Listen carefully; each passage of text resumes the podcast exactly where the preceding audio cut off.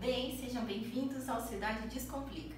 Eu sou Ana Paula, advogada responsável pelo setor jurídico da Imobiliária Cidade e estarei todas as semanas tirando dúvidas a respeito do direito imobiliário. Hoje iremos tirar a dúvida da Bárbara, que fez um contato através do nosso canal da ouvidoria. A pergunta da Bárbara é a seguinte: o proprietário do imóvel pode colocar ele à venda?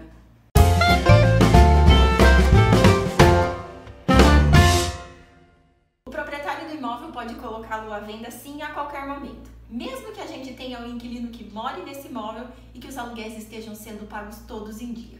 Para isso, o proprietário do imóvel precisa primeiro notificar o inquilino para que ele exerça o seu direito de preferência.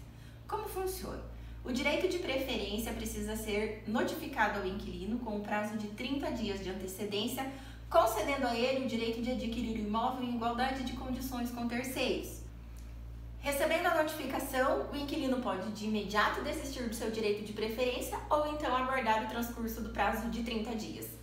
Decorrido o direito de preferência, então, o proprietário pode anunciar esse imóvel à venda para terceiros. Por hoje é isso, fico à disposição para essa e outras dúvidas no nosso canal ouvidoria.imobiliariacidade.com.br e até semana que vem.